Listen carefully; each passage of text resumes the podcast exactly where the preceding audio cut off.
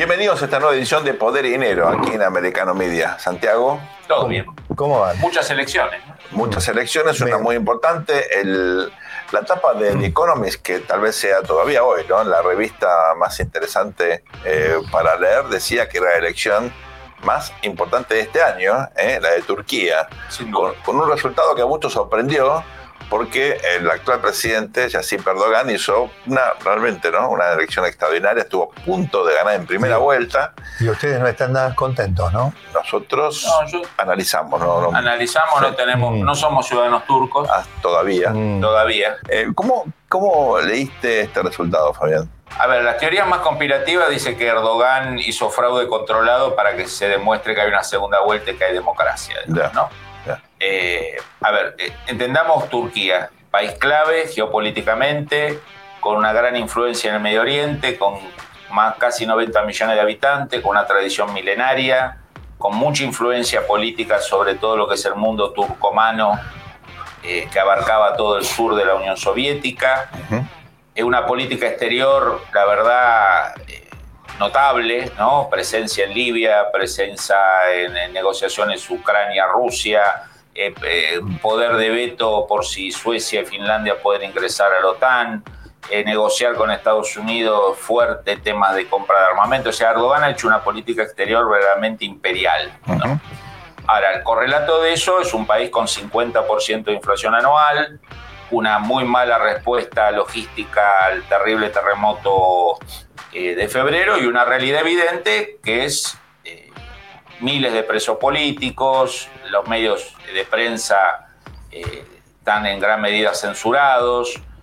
O sea, fue una elección con participación democrática, con una oposición fuerte, pero cuando uno mira, ¿te acordás vos, Sergio? Robert Dahl, gran politólogo estadounidense, llamaba la poliarquía, ¿no? Claro. Que enumeraba qué cosas eh, se tienen que cumplir para que sea una democracia. Bueno, Turquía no las cumple. No es una dictadura estilo eh, Cuba, Rusia, Bielorrusia, Bielorrusia, más o menos China, pero tampoco es un país con una democracia pujante o, ni pujante, mínimamente presente. Hay un término que usan colegas nuestros, Fabi, que es este de deslizamiento. Un deslizamiento, ¿Eh? exactamente. Es algo gradual, en diferentes dimensiones, lo electoral, la libertad de prensa, el control de la justicia. Entonces, igual es notable que la oposición, que un, un, líder que ha logrado combinar sectores de izquierda, derecha, de centro, un político muy veterano que viene del tradicional partido laico creado por el, por, el general Ataturk, el fundador de la, de la, Turquía moderna, bueno, ha sacado un 45% de los votos, eh, Erdogan quedó a 0.5 de que no hubiese balotaje. Creo que todo indica que el 28 de mayo eh, Erdogan, pese a su estado de salud, que parece que no es el óptimo, va, va a seguir... Eh, gobernando Turquía y habrá que seguir esperando eh, qué, se, qué va a pasar con ese país después de, este larguísimo ya mandato de, Erdogan. Mm. Santi, Erdogan es colega tuyo, ¿eh? es economista originalmente.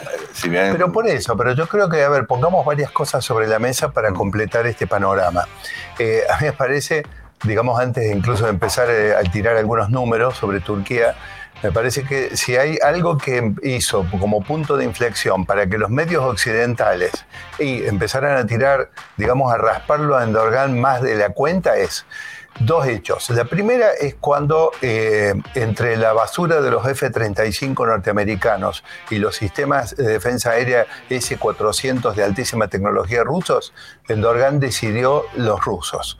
Y cuando además Endorgan puso trabas para la incorporación de algunos países a OTAN, finalmente levantó, seguramente habrá conseguido algunas cosas a cambio. Evidentemente eso hay, gente a quien le molesta, pero vamos a ver. Finlandia vamos, vamos, vamos a ver entonces un poquito los números.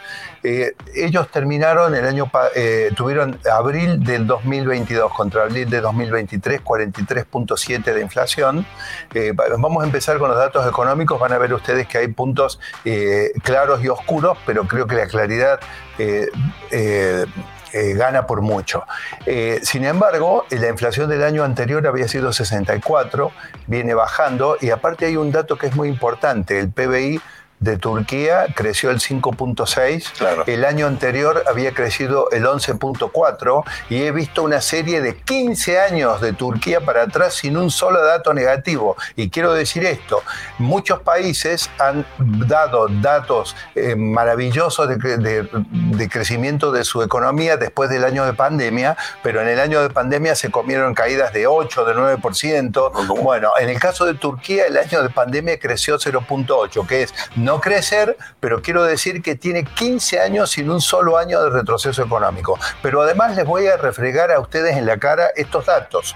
Eh, la riqueza por habitante en el caso de Turquía, en los últimos dos años, es decir, desde 2021 a 2023 a la situación actual, ha bajado, ha, ido de los eh, 8.000, si no me falla la memoria, 560 euros por habitante a arriba de los 10.100 euros por habitante. Es decir, Turquía es un país que está teniendo más riqueza por habitante. Lo que quiero decir es que es mala la situación de inflación que está bajando, pero es malo. Ustedes saben que soy enemigo declarado de la inflación, pero no es una situación inflacionaria, porque les estoy mostrando que Turquía crece. Como yo estoy para tirar datos y no para vender un producto, también quiero decirles lo que no es tan bueno y después voy a volver con algo un poco mejor.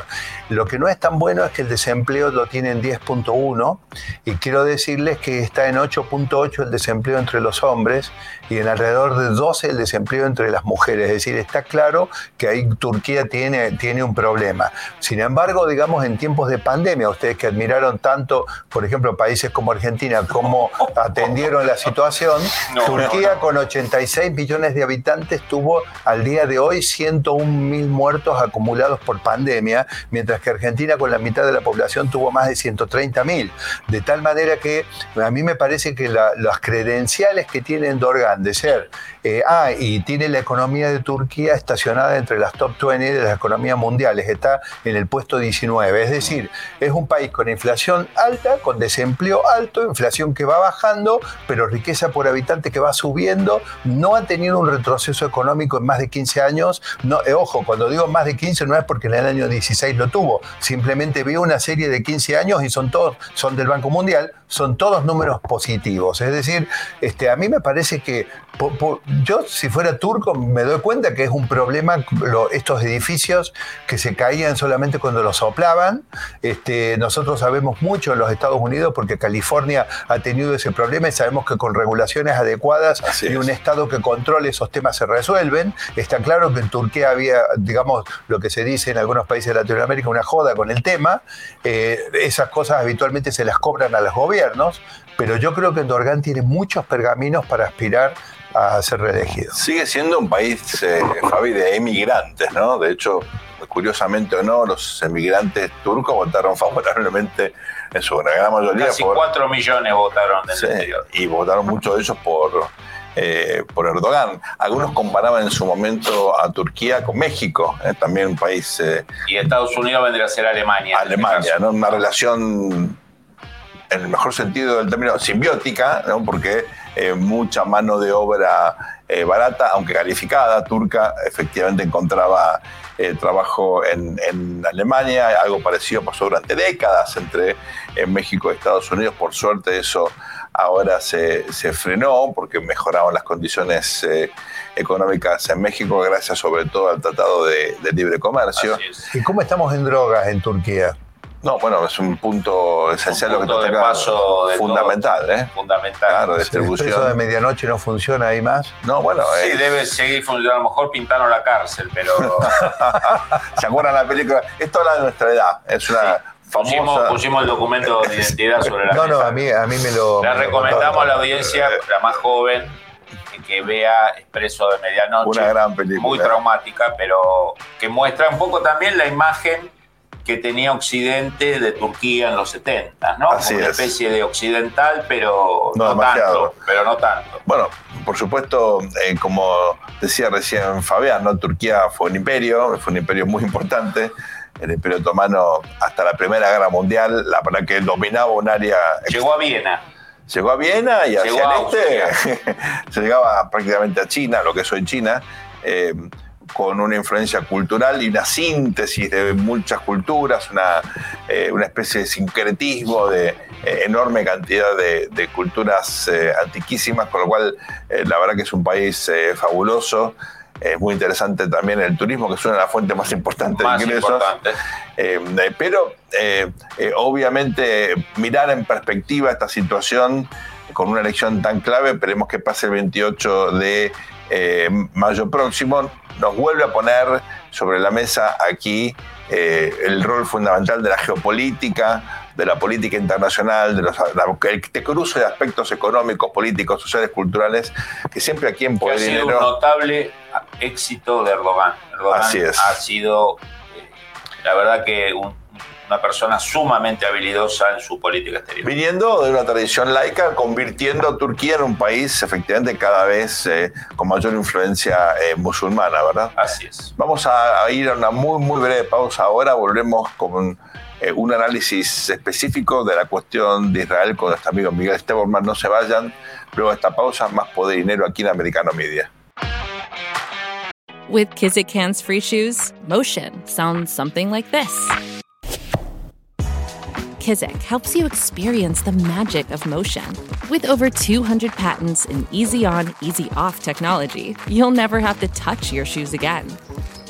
There are hundreds of styles and colors, plus a squish like nothing you've ever felt. For a limited time, get a free pair of socks with your first order at kizik.com/socks.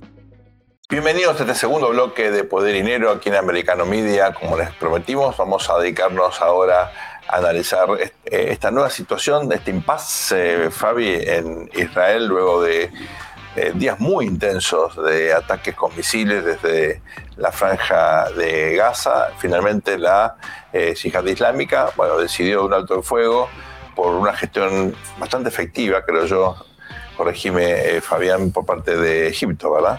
Bueno, Egipto es un país que, mantiene el primer país importante eh, musulmán que resolvió las disputas con Israel ya desde la década de los 70, el famoso acuerdo de Camp David, quizás la, única gran herencia que deja eh, Jimmy Carter y que tiene una influencia fuerte en todo lo que es la zona de Gaza, ¿no? de donde eh, opera la yihad, si bien Hamas es el patrón de Gaza, evidentemente Irán logra que Hamas y yihad hagan, hagan una especie de juego de 1-2 contra Israel. Pero por todo esto lo tenemos a nuestro columnista permanente y estrella en temas de, Israel y de Medio Oriente, director de la principal radio judía de América Latina, Radio High. Bienvenido, Miguel. Un gusto saludarlos. Venimos hablando en todas estas semanas del conflicto político, ¿no? Eh, hablábamos de Netanyahu, su pelea con la corte, las movilizaciones, malestar militar solicitada de los jefes de Shin Bet y de la inteligencia contra Netanyahu. Eso entró en las últimas dos semanas en un lógico paréntesis, porque han llovido más de 1.500 cohetes sobre Israel. ¿Cómo sigue esto, Miguel, en tu visión? A ver, quiero primero ir a lo que decía Sergio. Lo que se ha logrado en realidad es eh, una sulja y una hutna, ¿eh? en términos del mundo árabe, y esto es, eh, los muchachos se sentaron a negociar y discutir, y después han hecho una hutna que es eh, un cese al fuego momentáneo hasta que se vuelven a rearmar. La realidad es que este ha sido un nuevo round y uno ya puede casi predecir que seguramente tendrá un eh, nuevo round en los próximos meses, no sé si serán tres, serán seis, pero esta es una realidad permanente que Israel tiene que sobrevivir frente a lo que es, bueno, la intención de grupos eh, extremistas que quieren su destrucción. Lo interesante de lo que ha acontecido desde el punto de vista operativo es que obviamente Israel tuvo un logro enorme en su accionar militar, habiendo eliminado a la cúpula de la yihad islámica, incluso aquellos que rápidamente habían nombrado cuando algunos de los eh, líderes eh, habían ya dejado este mundo, también los eliminó. Ha tenido, digo, un accionar militar muy preciso, una acción militar eh, con, mucha efectividad.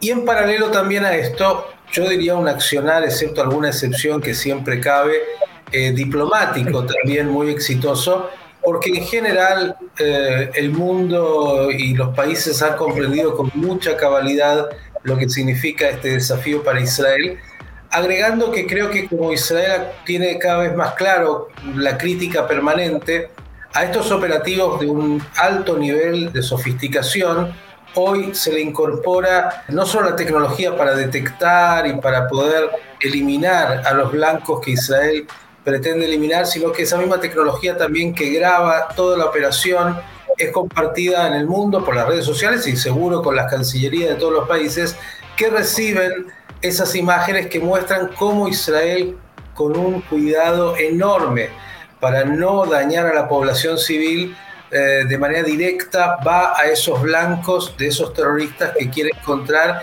y a esos blancos precisos donde hay armamento que se está disparando contra Israel. Digo, en estos dos ámbitos creo que Israel ha tenido un éxito, entendiendo de que esto no se agota aquí, que esto va a continuar, que vendrá otro round y otro round y que es una guerra permanente que tiene picos de intensidad en, distintos momentos. Esto es lo que a veces no se comprende en el mundo.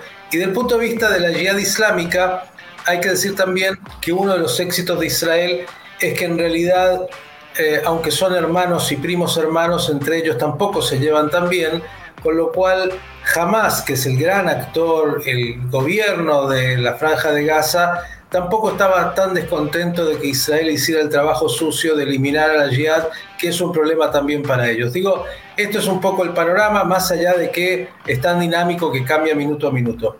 Ahora lo que preguntaste, Fabián, obviamente en Israel, y lo pude, eh, digamos, de alguna manera saber cada vez más cuando hice muchas notas al respecto de estos días, cuando se trata de temas militares, la política, aunque parezca extraño, no ingresa.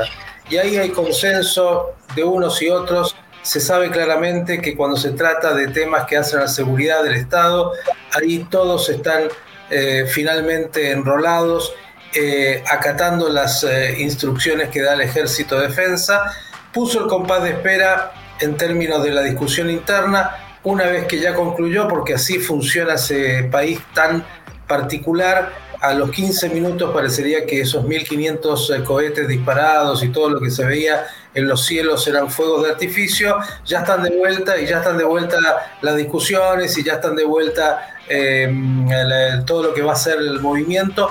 Netanyahu sale fortalecido en términos de que una operación fue exitosa, sorpresiva, en ese aspecto ha recuperado eh, en la población obviamente por el momento un grado de, importancia y de credibilidad y de aceptación. Em, y ha postergado un poco, aunque tiene frentes internos que lo están complicando a él, el tema de la reforma judicial, sobre todo porque está a la espera de la aprobación del presupuesto. Si el presupuesto en Israel no es aprobado, eso sí puede hacer que el gobierno tenga un problema y termine de caer. Interesante lo que marca el presupuesto, pensando paralelamente lo que está pasando con la discusión del techo de la deuda en los Estados Unidos y el riesgo de, default, de verdad, Miguel. Pero me gustaría eh, que nos cuentes un poquito más. Eh, eh, ¿Dónde está hoy la discusión de la reforma judicial? ¿Quedó postergada? ¿Quedó desplazada? Eh, ¿Es algo que puede volver en algún momento? ¿Cómo está ese tema tan polémico, Miguel? Es un tema que continúa eh, y hay ahí distintas, digamos, energías en el juego. Por un lado, Netanyahu diciendo que esto va a avanzar, que de alguna manera no lo va a frenar, porque tiene en el frente interno aquellos, sobre todo el ministro Yariv Levin, que es el ministro de Justicia, y algunos obviamente de sus socios de la ortodoxia que quieren rápidamente imponer esto. Eh, Netanyahu entiende que hay otras prioridades eh, eh, en su sobrevivencia política, el presupuesto en primer término y también no producir una situación que termine por desgastarlo a él también. Con lo cual juega a las dos puntas, Netanyahu es un experto en esto, en, en saber en la política, es un gran pragmático eh, habrá que ver qué pasa en, su fuera, en su fuerza, en su foro interno.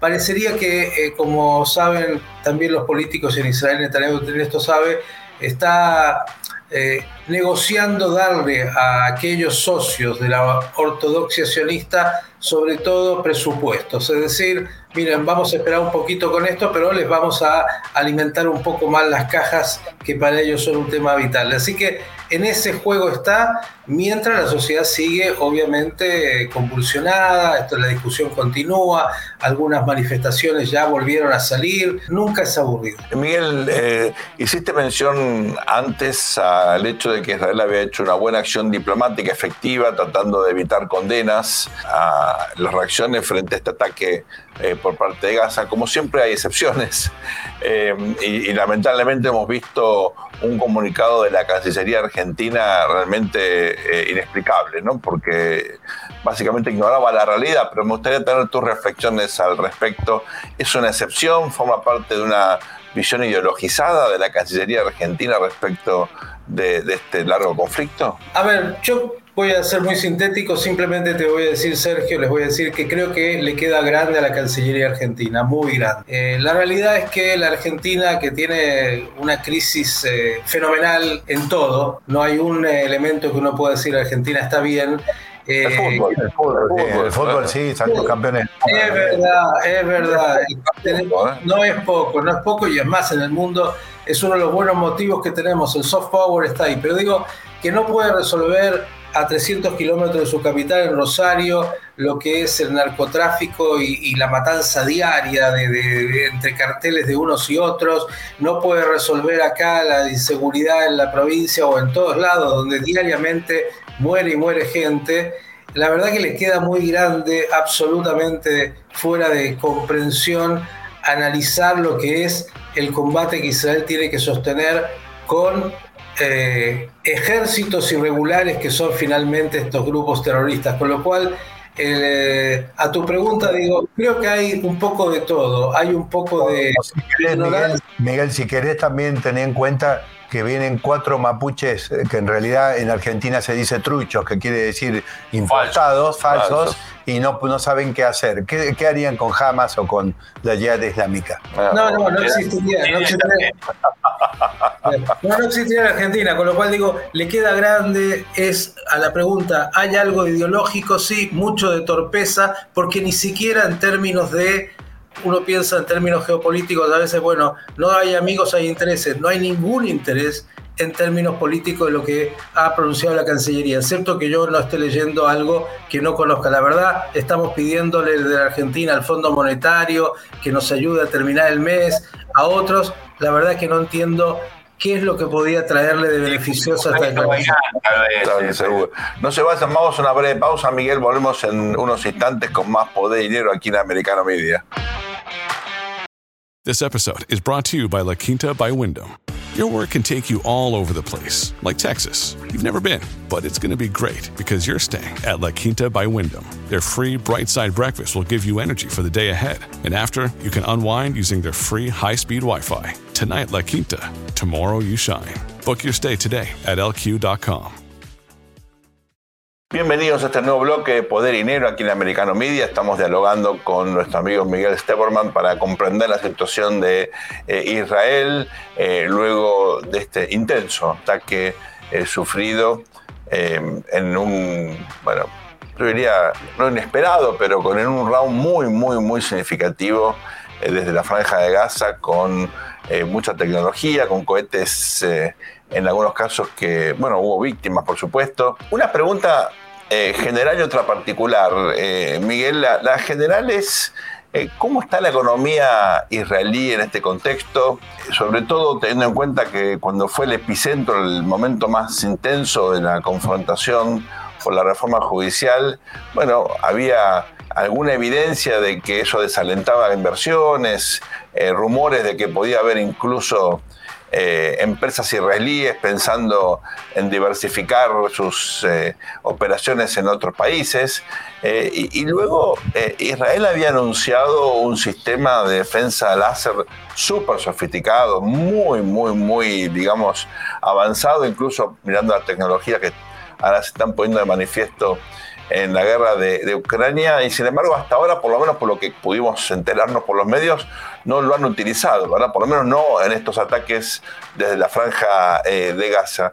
Me gustaría dar tu, opinión en ambos aspectos, en la, la cuestión económica y este aspecto más específico eh, del uso de esta tecnología tan pero tan sofisticada. Bien, a ver, en lo económico la realidad es que más allá de algunas declaraciones y algunos eh, pocos fondos que tuvieron intranquilidad y que se habrán movido, la economía de Israel sigue siendo sumamente robusta.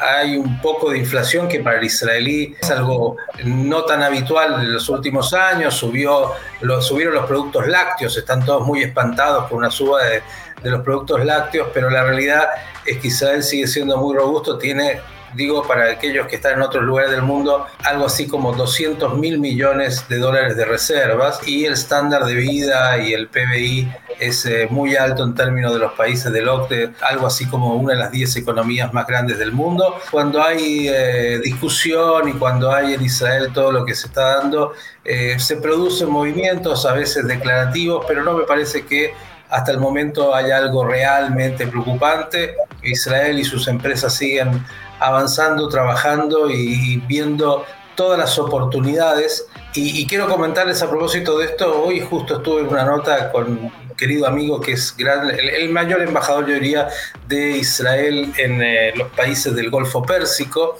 Es de hecho el presidente de la Cámara de Israel, países del Golfo Pérsico, periodista y más, Enrique Zimmerman, que estuvo en Arabia Saudita justamente como una especialista en temas de defensa en los días de el bombardeo con la Jihad Islámica. Y la verdad que trajo muy buenas noticias, porque uno ve de esta nueva amistad y rivalidad con Irán y de lo que pasa con Arabia Saudita, la verdad es que estuvo con referentes muy importantes eh, y comentaba con mucho, optimista, con mucho optimismo que no fue lo que él pensaba en términos de que iba a haber una gran crítica, una gran presión, muy por el contrario, y era una visita oficial, digamos, eh, se sabía quiénes eran, con lo cual eh, creo que eh, en la medida que en algún momento se llegue a avanzar lo que él mencionaba, como le decía el imán de, de justamente Arabia Saudita, el conflicto musulmano judío tiene 1300 años de historia, no es algo nuevo, pero estamos mucho más próximos al arribo de algo distinto y Arabia Saudita es sin duda el guardián del, Islam y, creo que pueden haber buenas noticias más allá de los intereses de cada uno en la región. En, Arabia Saudita eh, el, tema palestino no está como prioridad, como en gran parte hoy del mundo eh, árabe tampoco. Eh, digo, hay temas, Jerusalén es un tema que preocupa, Laxa preocupa, pero me parece que hay una comprensión de que el problema palestino es autoinfligido por los palestinos y que así como en el 48 no perdieron la oportunidad eh, o perdieron la oportunidad de tener un Estado propio, luego no han perdido ninguna oportunidad de resolver ellos este problema porque eh, les eh, gusta o les viene bien seguir siendo víctimas. En relación a tu segunda pregunta de la tecnología militar, en realidad en esta oportunidad ya se incorporó alguna nueva tecnología a lo que era el Iron Dome, simplemente el escudo, no simplemente, ¿no? De la cúpula de hierro, que tuvo efectividad y en los primeros momentos hubo un par de cohetes que cayeron, desgraciadamente uno ingresó y hizo que una ciudadana israelí perdiera la vida. Eh, bueno, eh, en realidad se incorporó y se probó nueva tecnología con algo que se llama, creo que la cúpula de David o algo así, que está avanzando también desde el punto de vista tecnológico. Esto es todo el tiempo, ¿no? Es eh, un, el, gato. Exactamente, porque también hay que decir que eh, el terrorismo palestino, apoyado por Irán, como todos saben, financiado y apoyado militarmente, eh, también está todo el tiempo buscando eh, nuevas posibilidades de eh, dañar a Israel. Así que en, lo que hace a lo militar hay nuevas realidades. Ya lo que dijiste, Sergio, de hecho se decía en estos días que puede ser que finalmente la cúpula de hierro pueda ser llevada a Ucrania, lo cual sería también una gran novedad en términos de, de, lo que es la geopolítica y lo que está pasando en ese vínculo entre Israel, los Estados Unidos, Ucrania y obviamente esta guerra con Rusia. Un comentario a la audiencia sobre el tema técnico, digamos. La cúpula de guerra usa misiles, ¿no? Para interceptar cohetes. Claro. y el, el gran tema no es su gran eficiencia, sino su costo. Cada misil que usa Israel en la cúpula de hierro, en gran medida financiada por Estados Unidos y desarrollada por Estados Unidos, vale entre 50 mil, 70 mil y a veces 100 mil dólares, ¿no? Y lo que tira a veces Hamas, lo que tira Jihad, son cohetes de mil dólares, 1.500 dólares, o sea, son montos, cuando uno ve estallar en el cielo 1.500 o 1.300 o 1.400 cohetes, hay que multiplicarlo por 50 mil dólares, 60 mil dólares, digamos. Entonces hay una simetría de costos y de ahí la, decisión israelí de avanzar muy fuerte, también con ayuda de Estados Unidos, en esta versión láser, que cada disparo de láser sale dólares, pocos dólares, digamos, en términos de pagar energía, ¿no? sí, sí, así. Y, además, desde lo técnico entiendo, de lo militar, que los interceptan a mayor altura, digamos, es como que hay, hay una posibilidad y también tiene que ver con eh, los cohetes de mayor alcance, digo, eh, a lo que estás diciendo, sí, de hecho, la cúpula de hierro actúa sobre los misiles que van a lugares poblados. En los lugares despoblados, cuando detecta, no se dispara porque el costo es enorme. Y, vale la pena para algún oyente o algún que esté mirando que, desprevenido, eh, la verdad es que eh, es, tan anormal. Digo, no, no hay país en el mundo que podría eh, aceptar vivir recibiendo un cohete, ya no digo 1500 cohetes en un par de días. estamos hablando. No lo entendió. al contrario. Claro, la Cancillería Argentina hace mucho que no entiende muchas cosas y, completando la idea de, antes, eh, si hay algo de ideología, hay sin duda. Ahora nuevamente también el, el secretario de Derechos Humanos, eh, Pietra Gala, que también en, algo inentendible acompaña y promueve eh, una visión de la Nakba, que es eh, esta tragedia palestina que ellos se autoinfligieron cuando finalmente la Argentina, por otro lado, es un miembro de la International Holocaust Remembers que tiene firmado en la IRA donde el antisemitismo es parte del, antisionismo del antisemitismo. Digo, cosas que son muy inentendibles. Yo creo que no se hablan entre ellos, como ustedes saben, en la política argentina los teléfonos no funcionan entre los distintos. Y el canciller, eh, particularmente Cafiero, que mm, parecería tiene una postura propia y o no lee o no lo informan o firma y hace lo que quiere. No creo que haya consultado con el presidente Fernández, ni creo que haya consultado con el ministro Guado de Pedro, con tantos otros que viajaron a Israel, ni siquiera con eh, su jefa política, que tampoco creo que, excepto que me equivoque, eh, le hubiese autorizado un, comunicado tan poco feliz. Pero todo puede ser. ¿Quién es la jefa política de Cafiero? No, la esposa, ¿no? Ah, es verdad, usted tiene razón. En realidad, Cafiero es hombre, es hombre de Alberto Fernández. Lo que pasa es que aquí es, uno de los pocos. Uno de los claro, no, no, pensé que se refería a la vicepresidenta, pero yo le puedo asegurar que la vicepresidenta, si lo puede meter en una máquina de moler carne, lo haría. tiene, usted, razón, absolutamente. Ahora ya no sabemos, porque bueno, la vicepresidenta eh, dijo es muy cambiante todo, es muy cambiante. tampoco se reduce la lista eh, al canciller Cafiero, ella pasaría por la máquina procesadora de carne a más de uno. Sí, sí. Eh, pero, pero sin duda que Cafiero no, no, no estaría exento de esa, de esa intención. La síntesis yo creo que Miguel es como en la pseudo izquierda, proto izquierda, casi izquierda latinoamericana, hay un profundo antisemitismo, digamos, larvado y a veces no tan larvado. ¿no? Y judeofobia, o sea, hay, Hay, de todo, ¿no? Es realmente una situación insólita, inentendible y, realmente preocupante. Miguel, como siempre, eh, tu contribución a este programa siempre es eh, fundamental. La verdad que estamos muy agradecidos, te mandamos un fuerte abrazo y esperamos contar pronto con otra colaboración tuya. Placer enorme y abrazo para los tres. Abrazo, Miguel. Gracias, un abrazo muy grande. Un abrazo. Usted no se va, ya volvemos luego a esta muy breve pausa con más poder y dinero aquí en Americano Media. Bienvenidos a este cuarto y último bloque de Poder y Dinero aquí en Americano Media. Dedicamos este programa, bueno, dos bloques eh, analizando la cuestión de Israel. Antes nos dedicamos a la elección en Turquía. Fabi, dame un panorama tuyo general sobre eh, bueno, un país del cual no estamos hablando últimamente, pero está detrás de todas las tensiones que estamos viendo, que es Irán. Bueno, Irán ha logrado nuevamente, como era muy previsible, lamentablemente, controlar la, rebelión social, la rebelión juvenil, iniciada el año pasado por el asesinato de una joven iraní de ascendencia kurda que fue un detonante, le aclaramos a, la, a, nuestra audiencia, especialmente al público de izquierda latinoamericana que apoya a Irán, que a la chica la asesinaron por no, por no portar adecuadamente la cobertura de su cabeza, digamos, ¿no? Para, para, los que, para, los que, dicen que la religión es el opio de los pueblos. O sea, por no, por no, taparse la cara, concretamente. Por no taparse la cara. Y además, eh, recordemos que hubo otros más condenados a muerte.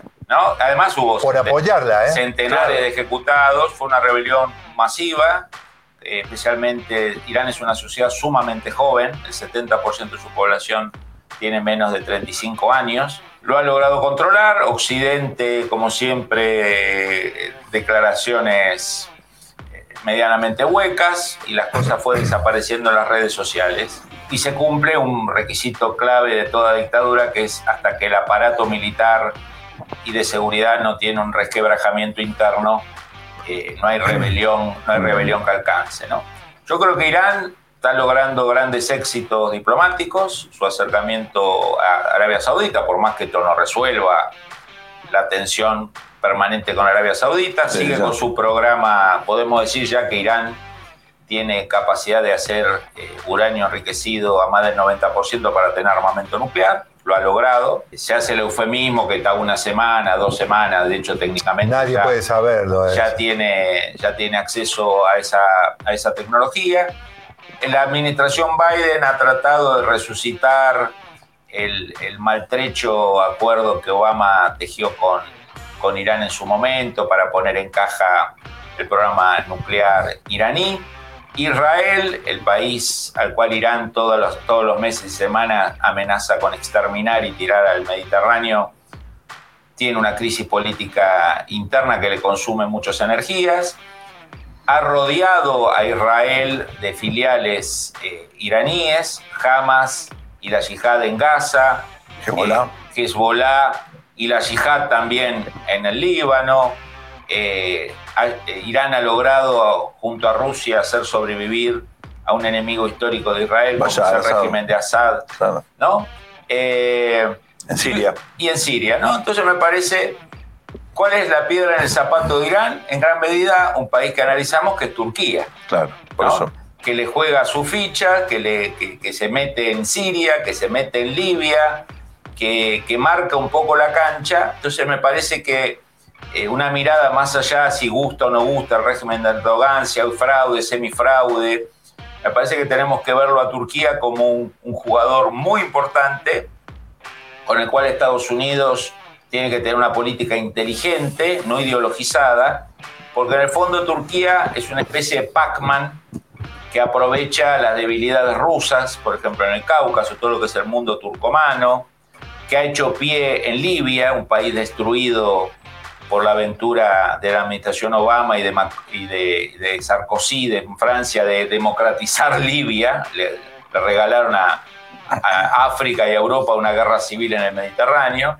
Pero me parece que muchas, pocas veces se mira este contrapeso que tiene Irán, que parece que todas las jugadas le están saliendo bien. Una de las que no le está saliendo bien es el tema de la, de la fuerza económica, la fuerza política, la fuerza ideológica que está mostrando Turquía. Santiago, vos te referías a la devaluación ¿no? Eh, turca, también después marcaste que la inflación había sido más alta eh, que la devaluación, con lo cual hubo un atraso cambiario, parecía un fortalecimiento de la moneda doméstica turca, algo que vemos muy a menudo en América Latina cuando hay un proceso electoral, ¿verdad? Bueno, la, lira turca, lo que pasa es que también la pueden estar utilizando como ancla eh, para la inflación. Recordemos, recordemos que mm, los números de crecimiento del PBI de Turquía, sin haber caído en pandemia, sin haber caído en pandemia, ni haber caído los 15 años anteriores. Es decir, si bien uno cuando ve se sorprende con algunos años que crece el 8, otro año que crece el 2, otro año el 3, es decir, es como desigual, pero siempre positivo,